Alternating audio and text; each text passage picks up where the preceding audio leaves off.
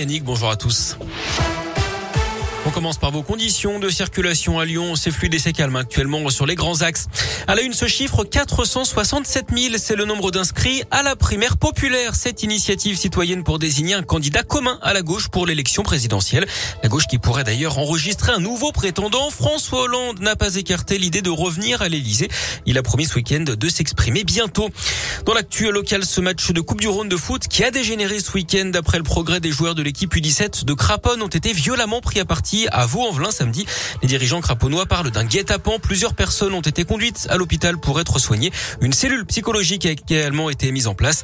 Pour le président Vaudel, les torts sont partagés. Le rôle de certains parents et de certains joueurs aurait contribué à alimenter les tensions. Une enquête interne est en cours. Un bureau extraordinaire doit également se réunir aujourd'hui à l'US Vaux-en-Velin pour décider de sanctions contre les responsables de ces violences. Grosse frayeur à Colombier-Saunieux, près de l'aéroport Lyon-Saint-Exupéry. Samedi, une voiture a terminé dans le salon d'une maison. Un homme venu passer la soirée chez des amis s'est égaré dans un chemin en pente, mais il avait mal serré le frein à main. Le véhicule a dévalé la route sur une dizaine de mètres avant de s'encastrer dans la maison des voisins d'après le progrès. Heureusement, sans faire de blessés alors que les propriétaires étaient dans leur canapé au moment des faits. Il a fallu plus de trois heures pour euh, sortir le véhicule accidenté. En bref, également des coups de feu entendus dans le 8e arrondissement de Lyon hier soir. Des douilles de gros calibre ont été retrouvées par la police à l'angle du boulevard des États-Unis et de la rue Émile Combes d'après le progrès. Ce sont les riverains qui avaient donné l'alerte. Un homme aurait tiré trois fois en l'air avec une arme longue. La scène aurait été filmée par une caméra de vidéosurveillance. Dans l'actu local, toujours cette intervention des gendarmes à Saint-Bonnet-de-Mur. Samedi soir, les militaires ont dispersé un rassemblement tuning d'une soixantaine de véhicules. Rendez-vous qui avait été annoncé sur les réseaux sociaux. Une course était également prévue.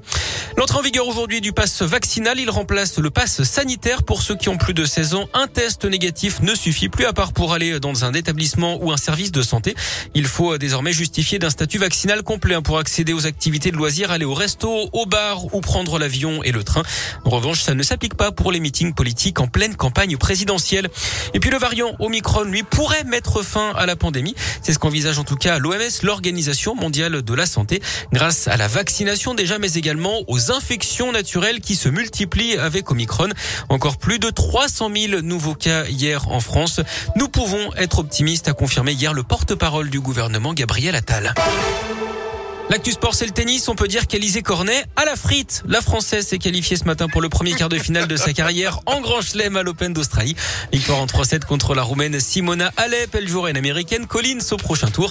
Mais avant ça, suivra l'autre tricolore engagé en quart dans le tableau messieurs à Melbourne. Gaël Monfils, il affrontera l'Italien Berrettini demain matin.